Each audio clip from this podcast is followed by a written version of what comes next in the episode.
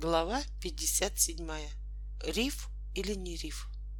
Впрочем, очень скоро выяснилось, что между Ладогой и домом отдыха все же существует весьма ощутимая разница. В самом деле, если не считать крымского землетрясения, сторожилы домов отдыха не запомнят случая, когда их сбросило бы с кровати во время сна. Между тем, не успели еще экскурсанты по-настоящему уснуть, как раздался сильный толчок, и люди посыпались со своих коек на пол, как спелые плоды. В то же мгновение прекратился ровный гул машин. В наступившей тишине послышалось хлопанье дверей, топот ног экскурсантов, выбегавших из кают, чтобы узнать, что случилось. С палубы доносились громкие слова команды. Волька свалился с верхней койки очень удачно — он тотчас же вскочил на ноги, потирая рукой ушибленные места. Не разобравшись просонок, в чем дело, он решил, что свалился по собственной неосторожности и собрался снова залезть себе наверх.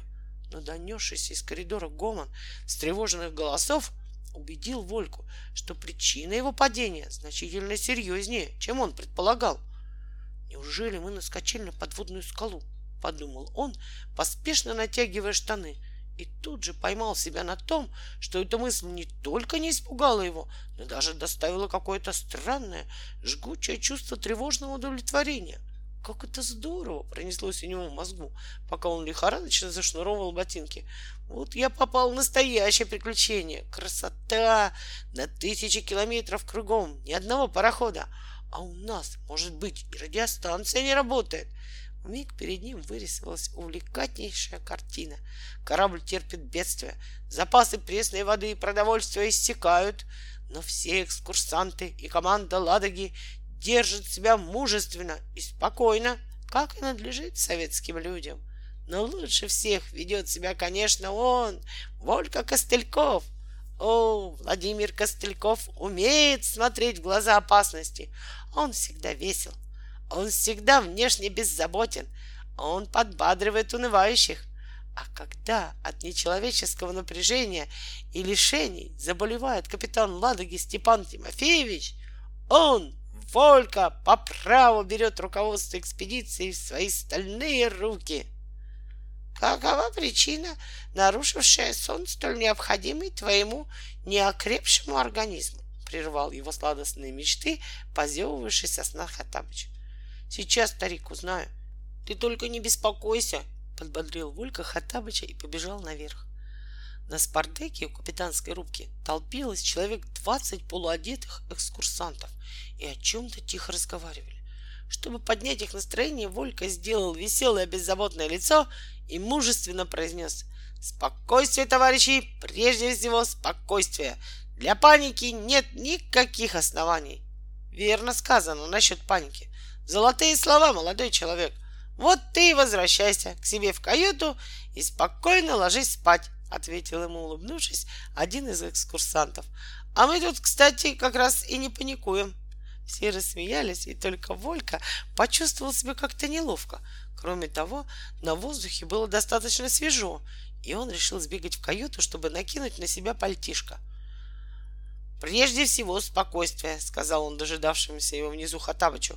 Никаких оснований для паники нет. Не пройдет и двух дней, как за нами придут на каком-нибудь мощном ледоколе и преспокойно снимут нас с мели. Можно было бы, конечно, сняться и самим, но слышишь, машины не шумят. Что-то в них испортилось, а что именно никто разобрать не может. Конечно, нам придется испытать кое-какие лишения, но будем надеяться, что никто из нас не заболеет и не умрет. Волька с гордостью слушал самого себя. Он и не предполагал, что умеет так легко успокаивать людей. «О, горе мне!» — неожиданно засуетился старик, бестолково засовывая босые ноги в свои знаменитые туфли. «Если вы погибнете, я этого не переживу. Неужели мы напоролись на мель? Увы, мне уж лучше бы шумели машины, а я хорош. Вместо того, чтобы использовать свое могущество на более важные дела, я... Хаттабыч, строго перебил его Волька, докладывай немедленно, что ты там такое натворил? Да, ничего особенного, просто заботясь о твоем спокойном сне, я позволил себе приказать машинам не шуметь. Ты это серьезно? Ужаснулся Волька. Теперь я понимаю, что случилось. Ты приказал машинам не шуметь, а работать без шума они не могут. Поэтому ледокол так внезапно остановился. Сейчас же отменяй свой приказ, а то еще и того, гляди, котлы взорвутся. Слушаю и повинуюсь, отвечал дрожащим голосом изрядно струхнувший Хатабыч. В ту же минуту машины вновь зашумели, и Ладога, как ни в чем не бывало, тронулась в путь, а капитан, судовой механик и все остальное население парохода терялись в догадках о причине внезапной и необъяснимой остановки машин и столь же загадочного возобновления их работы. Только Хаттабыч и Волька знали, в чем дело, но по вполне понятным соображениям никому об этом не рассказали, даже Женя. Женя, впрочем, так и не просыпался. Волька по этому поводу даже сострил.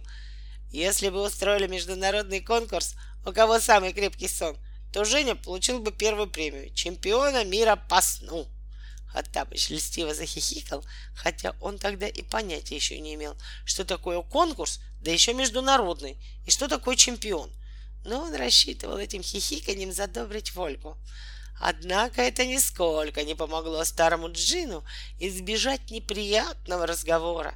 Присев на краешек Хаттабычевой койки, Волька решительно промолвил. «Знаешь, давай поговорим как мужчина с мужчиной. «Я весь внимание, о, Волька!» — отвечал Хатабыч с преувеличенной жизнерадостностью.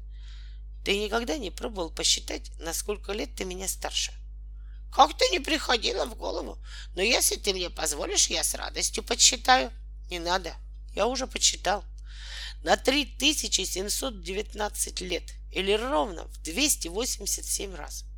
И когда нас видят люди вместе на палубе или в кают-компании, они, наверное, думают так — Хорошо, что за этими мальчиками все время присматривает такой уважаемый, мудрый и уже не молодой гражданин. Правильно я говорю? Ну, чего молчишь? Но Хаттабыч, понуро опустив свою буйную седую головушку, словно полон рот воды набрал. А на самом деле что получается?